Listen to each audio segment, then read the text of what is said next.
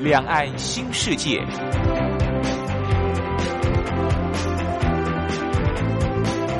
这是一个让您打开视野、胸怀两岸、放眼全球的云端世界。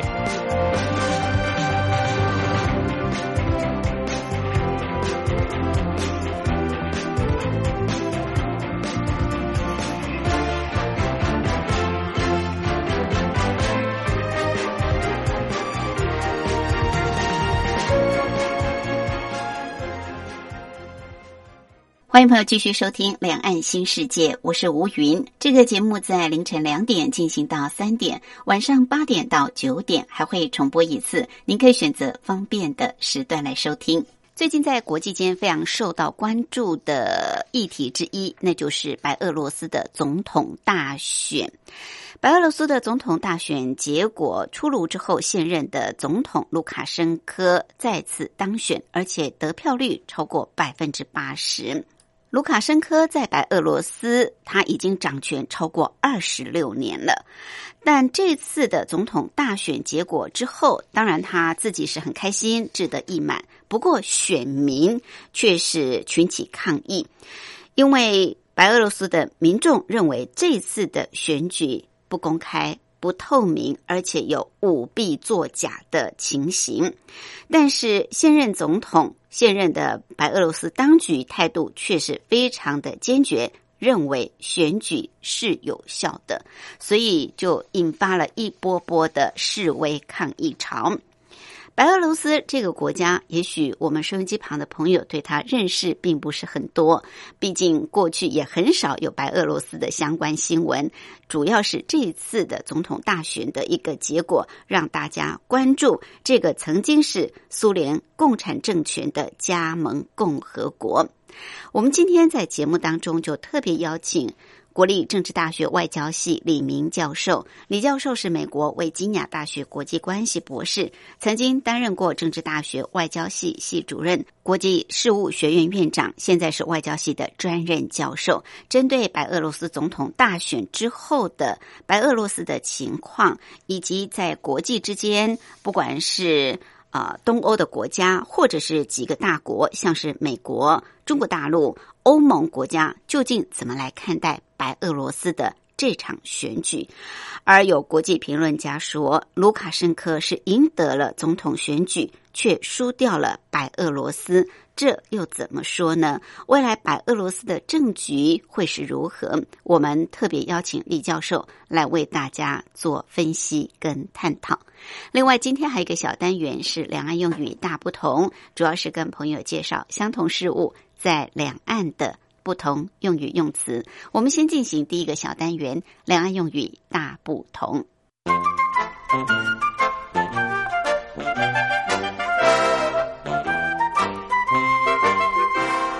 两岸用语大不同。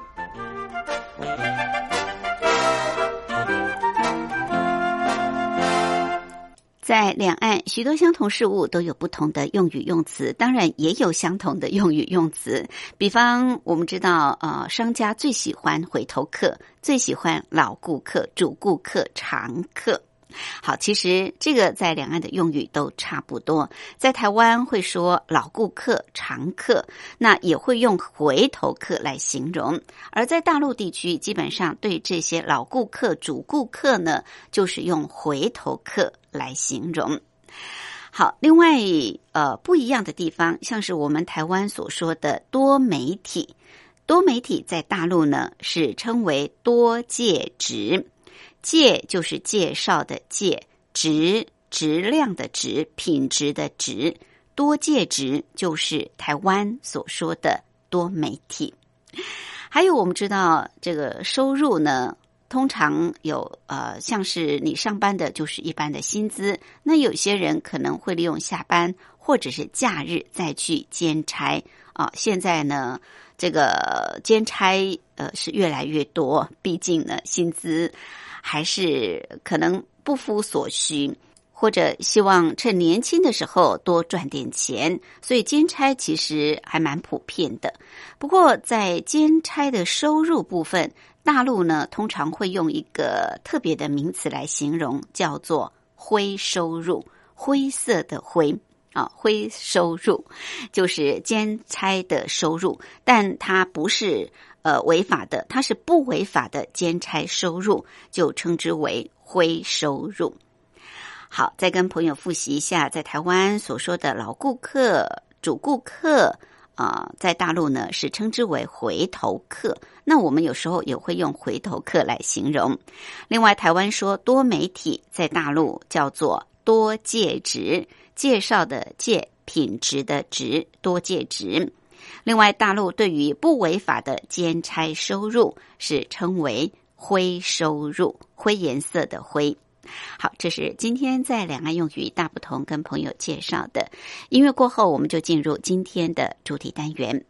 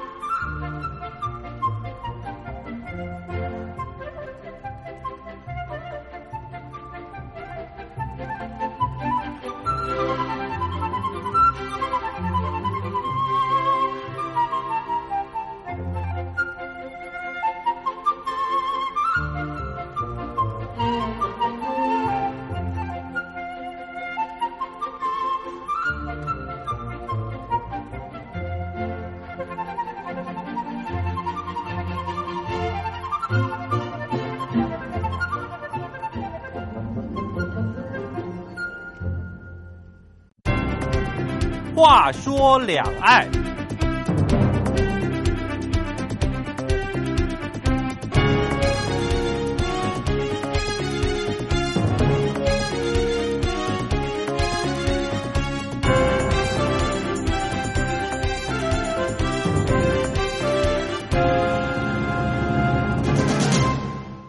号称是欧洲最后的独裁者，掌权超过二十六年的白俄罗斯总统卢卡申科，在八月九号的总统大选当中，以百分之八十的得票率再度当选连任。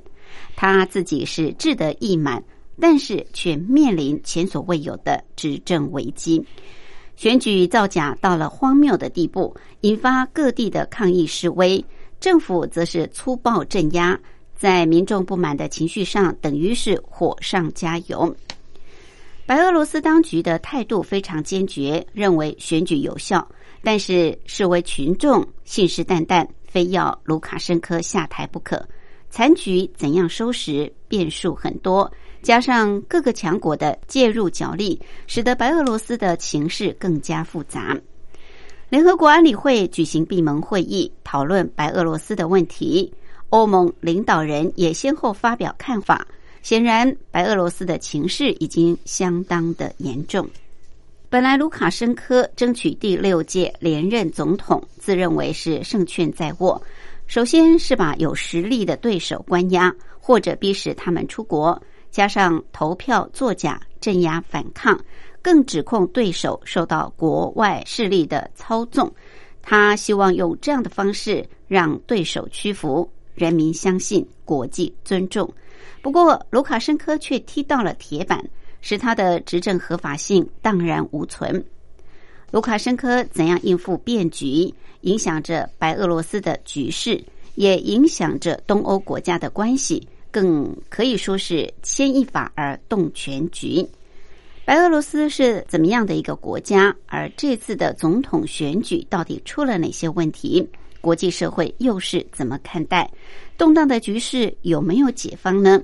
我们今天特别邀请国立政治大学外交系李明教授来为大家讲解。李教授是美国维吉尼亚大学国际关系博士，曾经担任过政治大学外交系系主任、国际事务学院院长，现在是外交系的专任教授。李教授好，主持人好，各位亲爱的朋友们，大家好。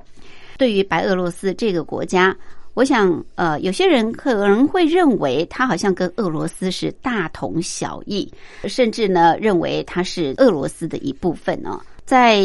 白俄罗斯总统选举争议之前，大概很少人会去关注，不过现在已经成为国际的焦点。我想先让听众朋友了解一下，到底白俄罗斯是一个什么样的国家，状况是如何。教授，呃，当然，呃，白俄罗斯共和国啊，这个，呃，它的英文叫 Belarus 啊，B E L A R U S。这个 R U S 啊，看起来有点像 Russia 那个前面的三个字啊。白俄罗斯的这个呃中文的翻译啊，啊，当然看起来就是跟俄罗斯大同小异，它至少有点关系吧啊。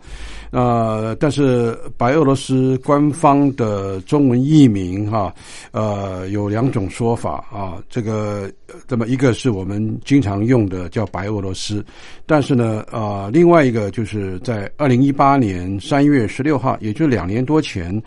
白俄罗斯驻中国大陆的大使馆啊，跟驻台北的办事处都希望啊，两方啊，双方都把呃这个白俄罗斯正式的中文译名改称为叫白罗斯。白罗斯，呃，改称为白罗斯啊，那么少一个恶字啊，叫白罗斯。但是呢，目前中国大陆跟啊中华民国的外交部仍然使用白俄罗斯的呃这样子一个中文译名，还没改变啊。白俄罗斯也好，白罗斯也好，说的是同样一个国家，但是它不是俄罗斯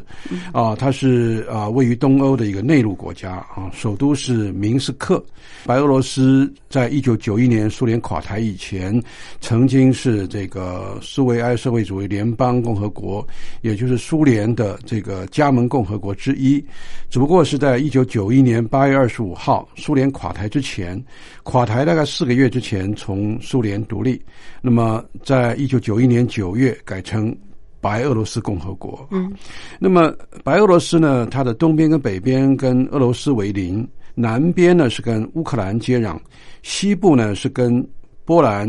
立陶宛跟拉脱维亚啊相连接，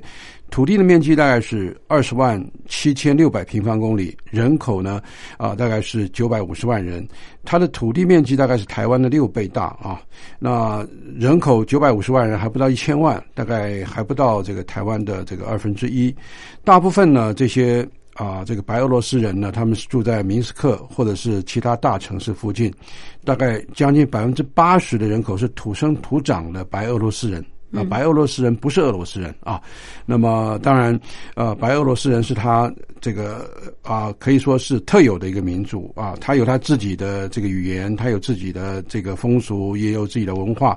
他也跟俄罗斯人是不同人种啊，不过他在这个国家里面还有少数民族。那他的少数民族呢，当然是俄罗斯人为最多了，因为他原先受过俄国的统治嘛。那他的少数民族最多是那个俄罗斯人，其次呢是波兰人跟乌克兰人啊。是一九九一年独立了，但是在这个一九九一年之后呢，啊，白俄罗斯语跟俄罗斯语。这个两个语言都是官方语言，那么大多数的人是信仰俄罗斯的东正教，其次呢，依然是有人信仰罗马天主教。罗马天主教是跟波兰是一样的啊。那这个是目前我们看白俄罗斯的过去的历史啊，跟俄国还是有相当大的不同。嗯，还是蛮密切的啊。所以从刚刚教授让我们了解一下白俄罗斯这个国家，可以知道它曾经是苏联共产政权的加盟共和国。比方说，就是说在联合国里面，这个前苏联在联合国大会它享有三票，也就是苏联本身，还有白俄罗斯跟乌克兰，所以它的情况是非常特殊的。那白俄罗斯这次引发世界关注，大家都说有几件事情是应该要知道的啊。到底有几哪些事情我们应该要去了解呢？呃，当然呃，我们呃首先要知道啊，这个白俄罗斯它不是俄罗斯，它现在也不是俄罗斯的一部分。是过去曾经是苏联一部分，但是呢，这里面还讲到这个在二次大战结束之前，美国跟这个苏联呢要呃结合这个英国、法国跟当时的这个中华民。民国啊，蒋委员长时期的中华民国要建立起一个新的一个国际组织，叫联合国。那这个联合国呢，是一九四五年十二月成立的啊。呃，我们知道这个联合国到今天呢，已经成立了七十多年，它是一个世界上主要的维护和平的一个国际组织。它最重要的这个呃维系的这个单位叫做安全理事会。简称为安理会，安理会有五大强权啊，那么五大呃常任理事国，再加上十个非常任理事国，一共有十五个理事国在里面去投票啊。每次遇遇到有重大的国际事件、安全的问题，啊战争的问题，都是由呃安理会来呃看能不能主持公道，或者是来啊这个解决问题。那么在啊当初罗斯福跟斯大林在这个讨论联合国的成员的时候。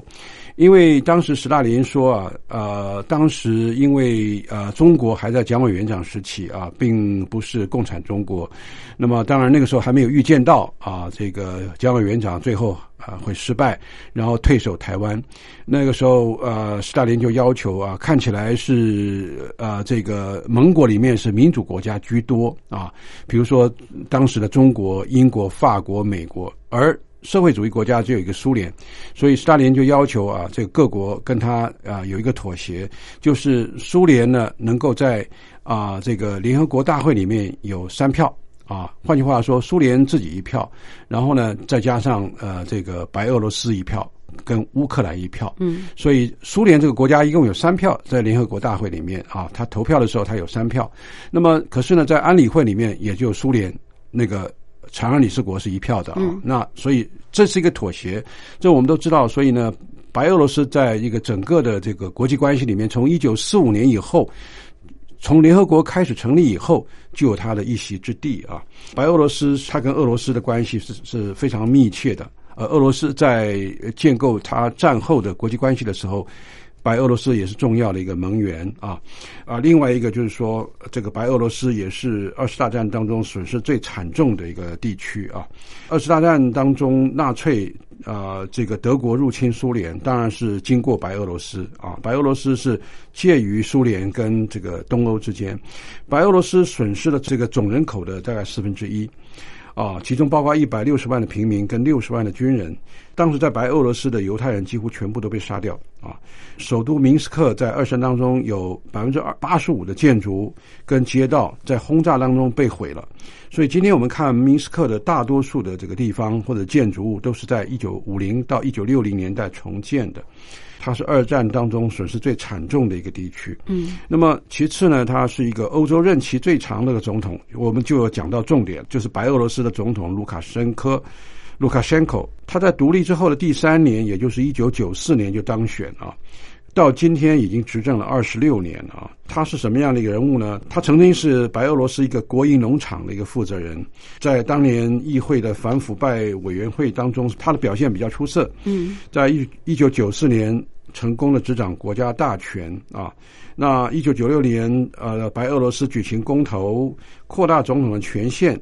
也让他的总统任期延长了两年，到二零零一年再度当选。可是当时的西方观察人士就批评当时的选举不民主了啊！那二零零四年，他再度全民公投，解除了对总统两届任期的限制，也让他在二零零六年跟二零一零年再次参加总统的候选。所以这个是第二个我们看到的一个特色。第三个特色就是，在一九八六年四月二十六号，乌克兰的车诺比核电厂四个反应炉当中的一个发生了爆炸，成为当时之前人类历史当中最严重的核子事故。而临近乌克兰的白俄罗斯呢，是受到放射性尘埃影响最严重的一个国家，大约百分之七十的放射性的尘埃都降落在。白俄罗斯，嗯嗯，所以白俄罗斯很惨的啊！白俄罗斯的五分之一的耕地受到尘埃的污染，到今天都没办法耕种。那两千多个村镇的居民被要求疏散啊，一直到今天啊，某些污染的土地跟空气的核物质的半衰期居然是两万四千年之久。换句话说，从一九八六年一直要到两万四千年以后。那个地方的土地，这个污染才会消失了，或者是可以使用。所以呢，在当时这个车诺比的这个核子事故呢，让白俄罗斯造成相当相当大的这个损失，包括财政的损失百分之二十，它的财政都受损，高达两千三百五十亿美元的损失总额。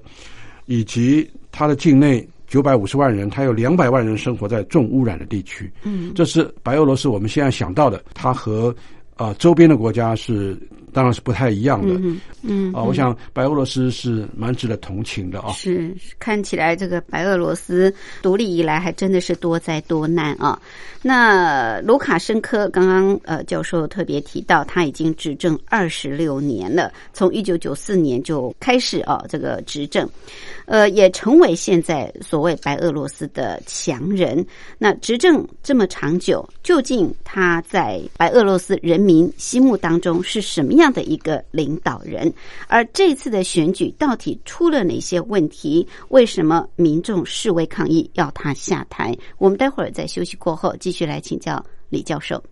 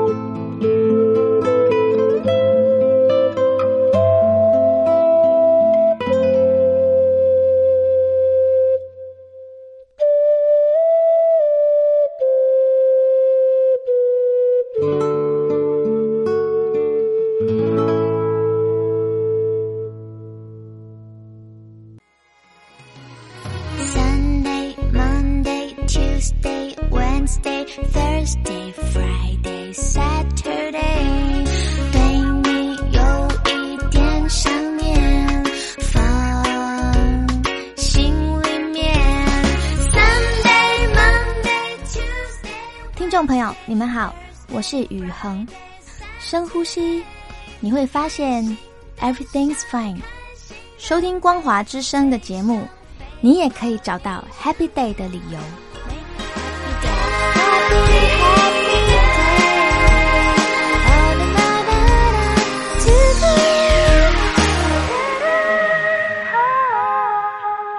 我是吴云。我们今天节目的贵宾是国立政治大学外交系李明教授。李教授是美国维吉尼亚大学国际关系博士，曾经担任过政治大学外交系系主任、国际事务学院院长，现在是外交系的专任教授。李教授特别针对最近备受国际关注的白俄罗斯的总统大选结果，引发民众示威抗议，要求总统下台这件事情，来跟我们做分析跟探讨。那刚刚教授也谈到了白俄罗斯，呃，这个国家也让我们有所认识，甚至呢也提到白俄罗斯几件哦。呃，我们应该要去理解同情的地方，或者是说白俄罗斯它现在的一个呃状况。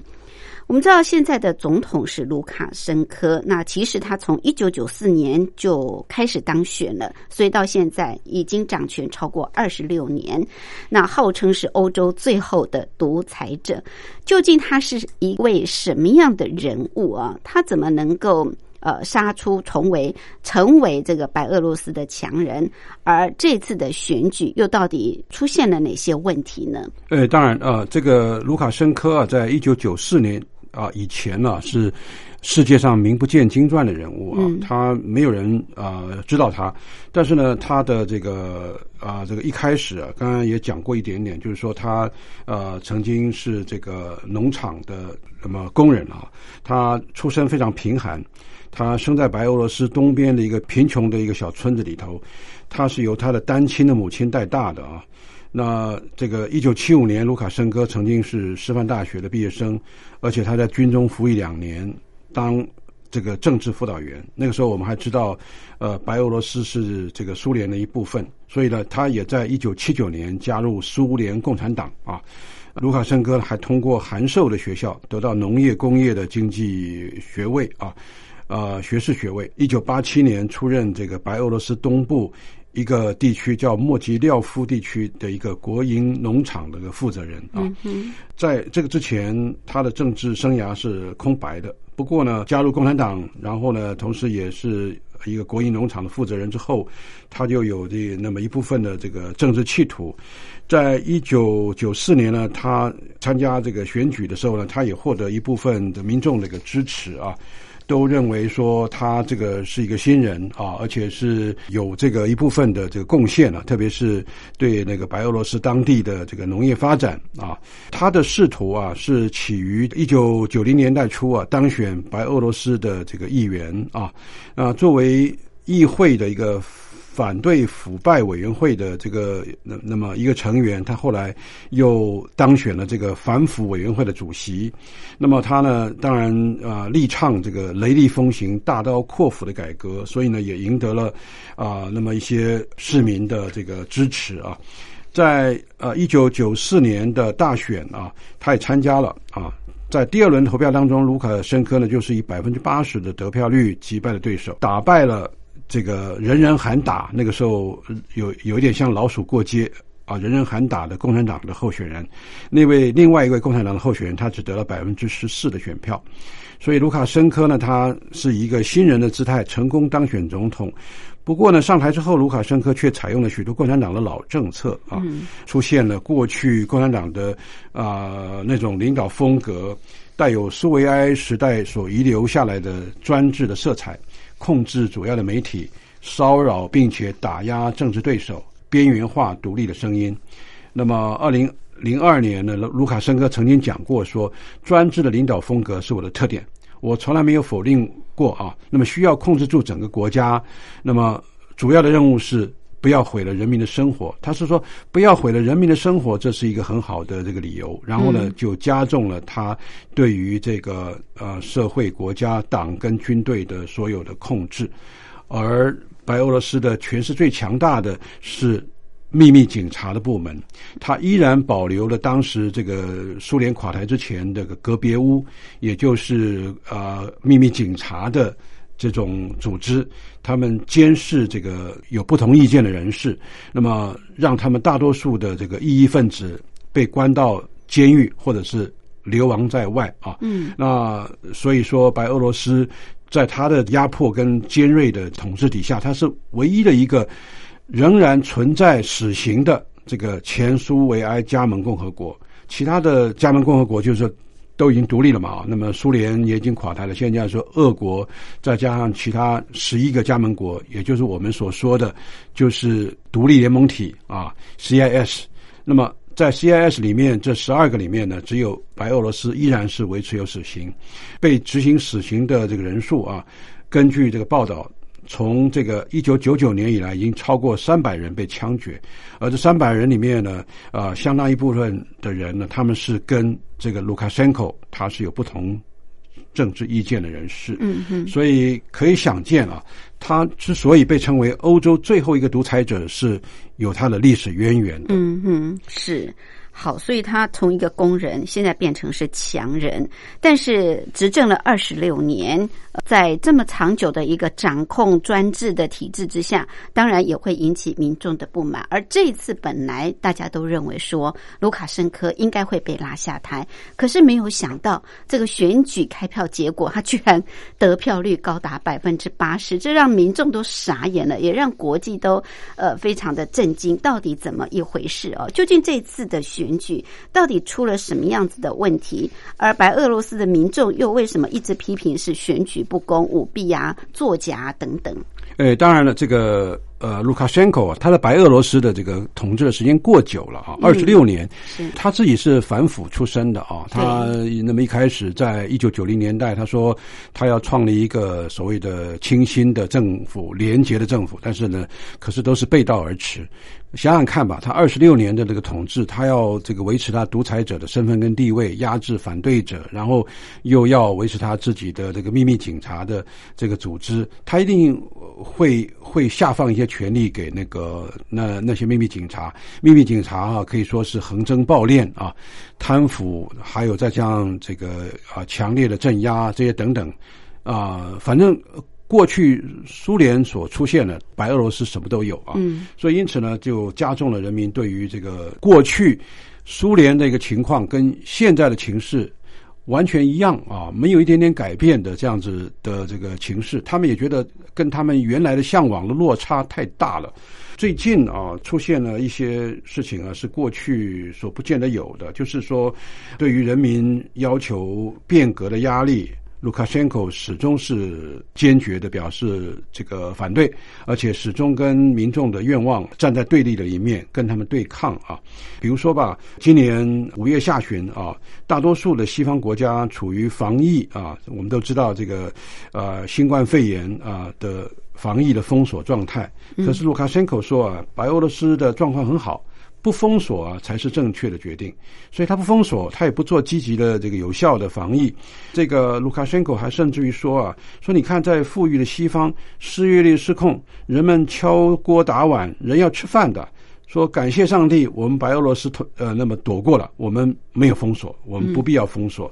呃，可是呢，还有卢卡申科他自己也在相当程度上啊，跟这个科学的精神呢是背道而驰啊。他说病毒不可怕。啊，病毒大概找不到这个白俄罗斯，那么弄不到这个白俄罗斯人的身上。卢卡申科还还甚至于说，呃，新冠肺炎是群体的精神病。他说这是精神病，我们只要精神健康的话，就不会有实体的这个毛病。所以他建议大家喝伏特加酒啊，然后蒸桑拿来防这个病毒。桑拿就是三温暖了啊。那么可是呢，卢卡申科他自己也变成一个病号。我们知道呢，七月的时候呢，卢卡申科他自己也被迫承认说自己在呃新冠肺炎里面检测是阳性的，但他说呃他没有症状，而且呢他已经这个医疗已经恢复了，但是没有人相信他这一点。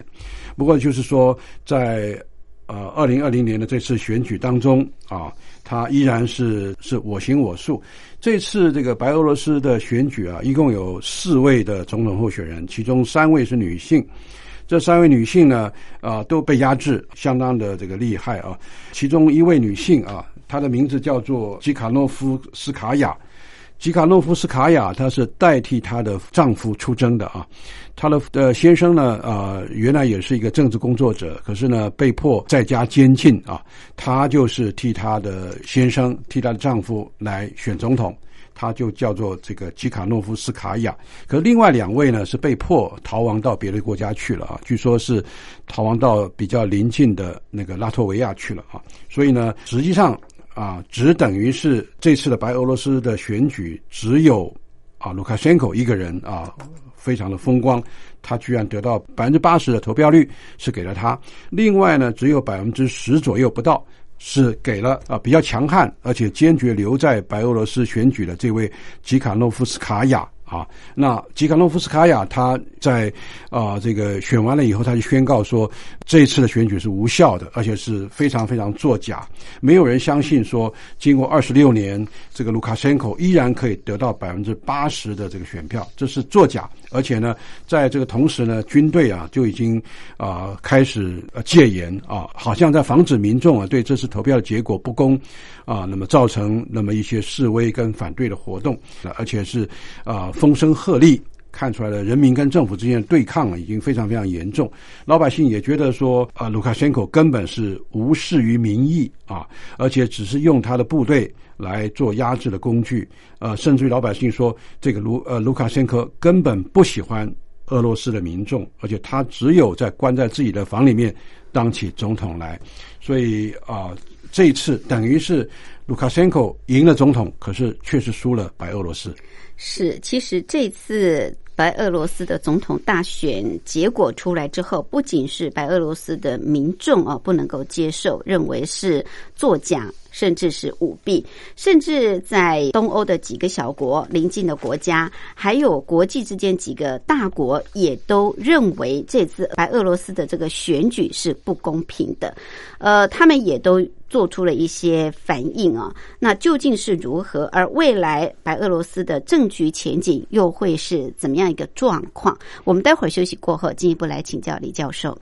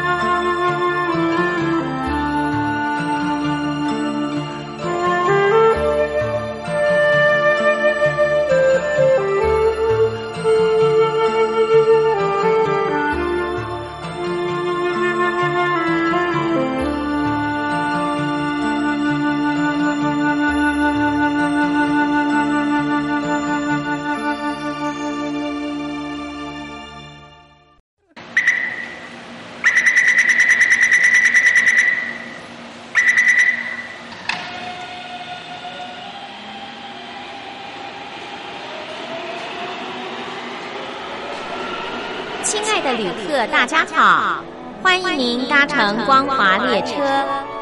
我们中途的停靠点有中波七一一千赫、九八一千赫、八零一千赫、八四六千赫，以及短波九七四五千赫。希望您随时利用这些频道上车，和光华之声的朋友们一起翱翔天际。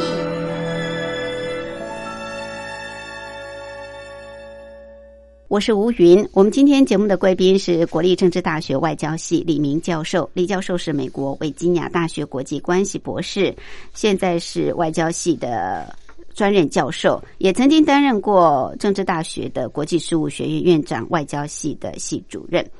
好，李教授特别针对最近白俄罗斯的总统大选之后引起白俄罗斯呃民众的示威抗议，认为选举不公，要求现任的总统卢卡申科下台这件事情，呃引起国际的关注，来跟我们做分析跟探讨。那刚刚教授也谈到了这一次为什么民众会认为这个选举不公，甚至从卢卡申科呃他的一些作为，他号称是欧洲最后的独裁者，一点也不为过。那这么专制、强力控制，而且贪污腐败的一个政府，按理说在这次总统大选之后，应该是要下台的。可是因为他采用镇压对待政敌，关押他们或者逼使他们出国，再加上用投票作假的方式哦，让他自己能够顺利的当选。可是，在卢卡申科当选之后，选举的舞弊情况，民众不满之外。也引起国际的重视。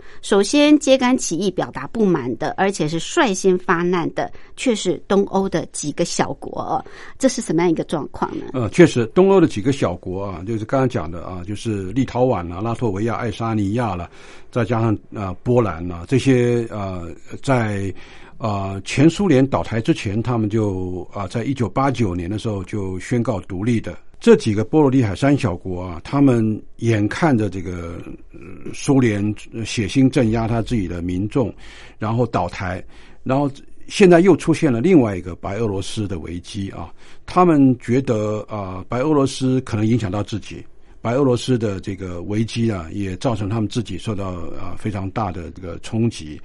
这些民主国家也生怕这个白俄罗斯因为自己国内有危机，然后就啊发动啊那个所谓对外的这个冲突来来加以化解。这是我们国际关系理论上面常常讲的这种啊转移目标的外交政策啊，在自己国家里面出现问题，然后转移老百姓的。这个呃感觉或者他们的呃注意力，然后发动对外的这个冲突。波罗的海三小国再加上波兰，他们是首先发难的啊。他们联合制定了调解白俄罗斯危机的计划，对白俄罗斯的状况非常非常小心，而且决定要同时来做针对白俄罗斯的这个共同的行动。除此之外，他们对白俄罗斯也发出了最后通牒，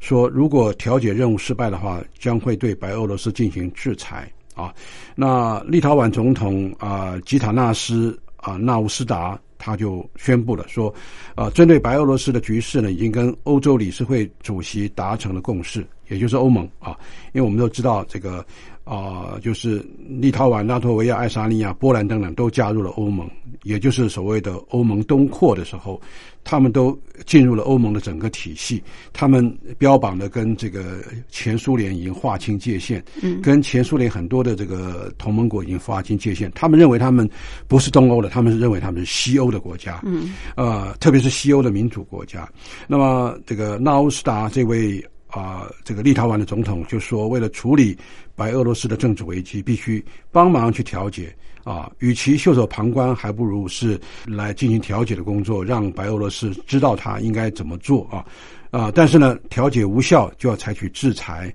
并且说啊，呃，立陶宛和其他的邻国啊，像这个拉脱维亚、爱沙尼亚跟波兰，愿意担任啊调解员的角色。同时，四国总统也共同发表了一项宣言。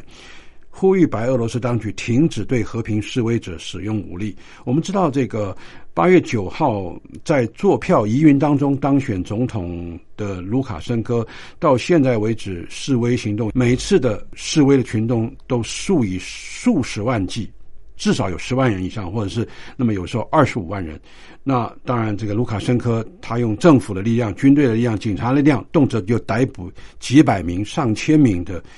呃，和平示威的群众，我想这个是相当呃震撼的，而且也让很多国家都看不下去的啊。所以呢，美国也采取了相关的行动。美国看这个呃东欧的几个小国都已经这样说话了，那美国国务卿啊蓬佩奥跟这个斯洛文尼亚总理呃会谈。斯洛文尼亚是南欧的一个国家，嗯那么在跟南欧的国家进行会谈，然后呢，呃，这个国务卿蓬佩奥就说有必要在国际观察员监督之下重新来举行白俄罗斯的总统选举，但是也不排除对白俄罗斯进行制裁，包括暂停供应石油。啊，特别是我们现在都知道，现在九月了啊，那再隔一段时间就就要进入秋天过冬了。那白俄罗斯如果缺石油跟能源的话，他们会相当的困难。但这是美国的一个做法。是除了美国之外啊，像是几个大国，他们的一些态度、他们的反应啊，也是非常重要。那跟白俄罗斯关系最密切的是俄国，对不对？对还有中国大陆也是，还有欧盟啊。那么究竟这几个大国他们的态度是什么？有没有对卢卡申科有一些制约的作用呢？呃，我们先说这个俄国好了啊。俄国这个白俄罗斯这两个啊邻近的国家啊，本来是有些矛盾的啊。那这个俄国也害怕白俄罗斯趋近于西方的国家，嗯，那白俄罗斯在过去啊又游于两边啊，它也蛇鼠两端，一方面呢跟这个俄国要东西，二方面呢也跟西方的国家要东西，然后就就以背后的敌国啊啊来作为啊这个谈判的筹码，比如说他跟这个俄国谈判的时候，他就说他要跟这个西方买武器，嗯。啊，他要跟西方啊要解决更密切的关系。那他跟美国跟这个欧盟谈谈的时候，或者是跟欧盟来往的时候，他就说他跟这个俄罗斯传统上是有呃国家利益上的冲突，而且他传统上他不相信俄罗斯，嗯所以呢，这个普丁啊，这位俄罗斯的总统实际上是很不喜欢卢卡申科的啊，他认为卢卡申科是个大投机分子，而且是很讨厌的一个人，让俄国很头大的一个人物。但是呢，呃，在俄国来说啊，支持这个白俄罗斯的这位卢卡申科等于支持普丁他自己，因为普丁他在俄国也是这个担任总统担任很久。啊，大家都会想说，啊，他是不是要做总统做到这个二十一世纪的下半世纪啊？呃，他的身体还蛮蛮健康的，而且他又没有任期的限制。看看卢卡申科，就有一点会想到普丁。普丁也不愿意看到白俄罗斯垮台啊啊，或者是白俄罗斯崩溃，他也不愿意看到卢卡申科呃垮台。所以呢，呃，现在就是卢卡申科已经因为情势危急了嘛。西方的国家都讨厌他，他就觉得俄罗斯还是可以作为一个在在他在海水淹没之前可以抓到的一根稻草啊，他只要有稻草他就抓吧。那他就向普丁总统求援，他就说：“哎呀，这个现在大家都对他不行，那普丁总统是不是能够给他一些帮助？”所以卢卡申科啊就向莫斯科求救啦。普丁总统已经承诺了，如果白俄罗斯受到军事威胁，俄国将提供他所称的所谓的全方位的援助来支持卢卡申科。而且呢，克里姆林宫也说他会跟这个卢卡申科啊讨论，看怎么样来稀释来自于外来的压力。所谓外来压力，当然就是欧盟再加上这个美国等等啊，这个讨厌啊这个卢卡申科。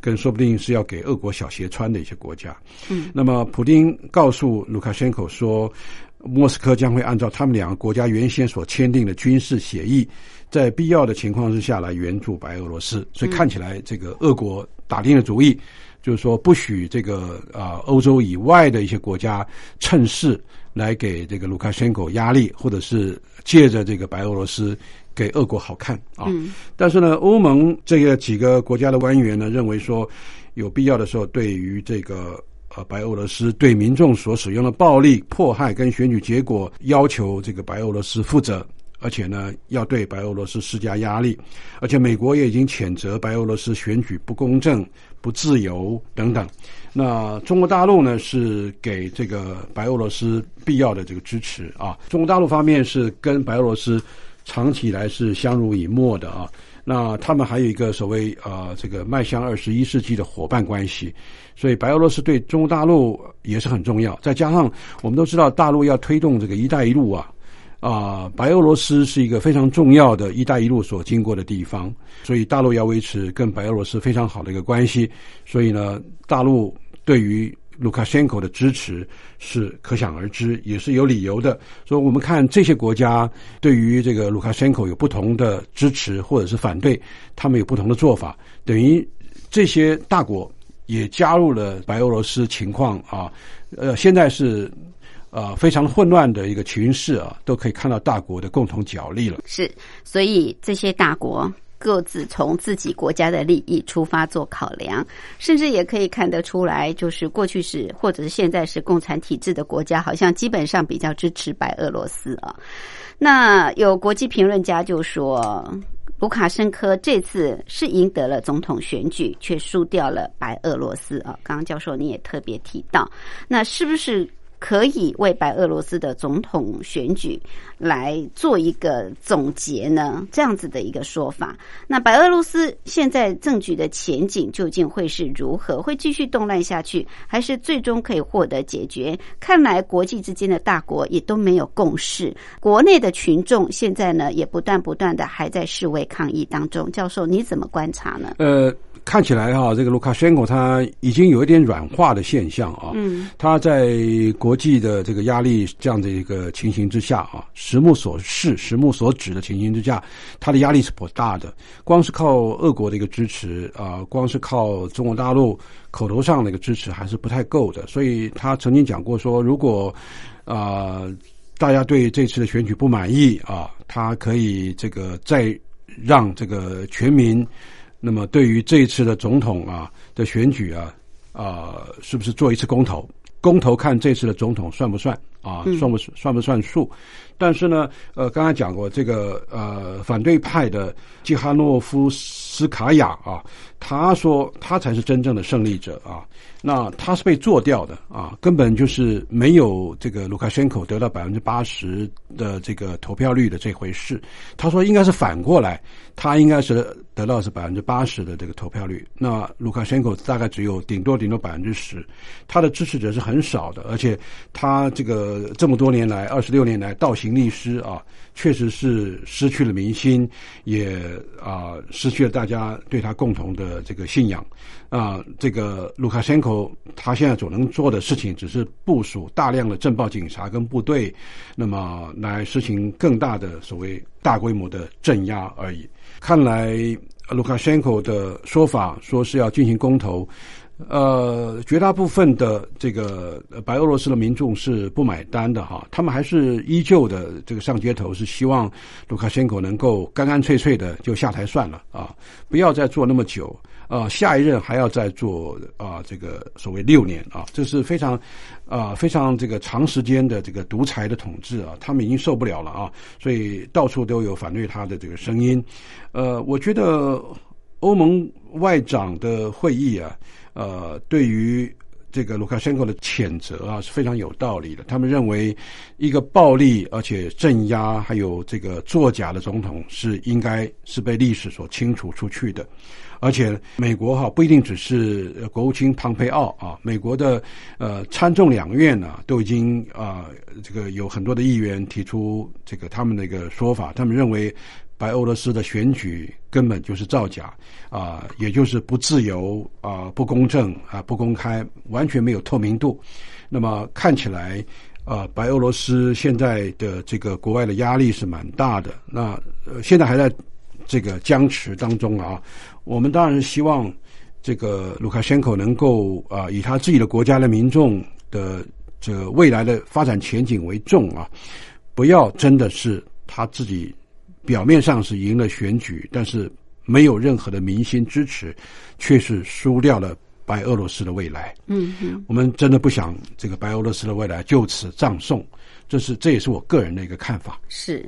好，所以希望还是能够透过呃这种和平的方式来解决白俄罗斯这次总统选后的一个呃非常混乱的一个局势。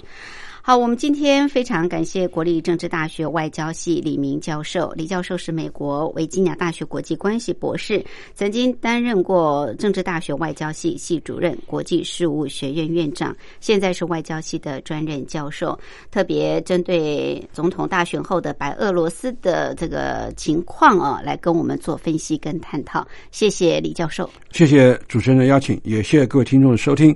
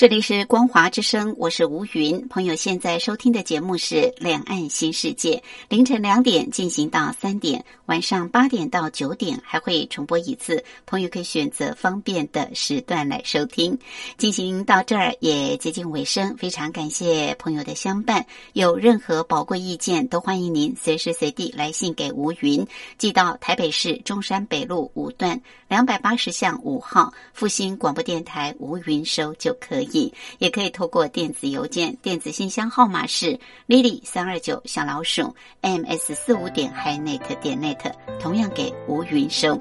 节目最后祝福您平安、喜悦、健康，拥有愉快的休假日。我们明天同一时间、同一频道空中再会，拜拜。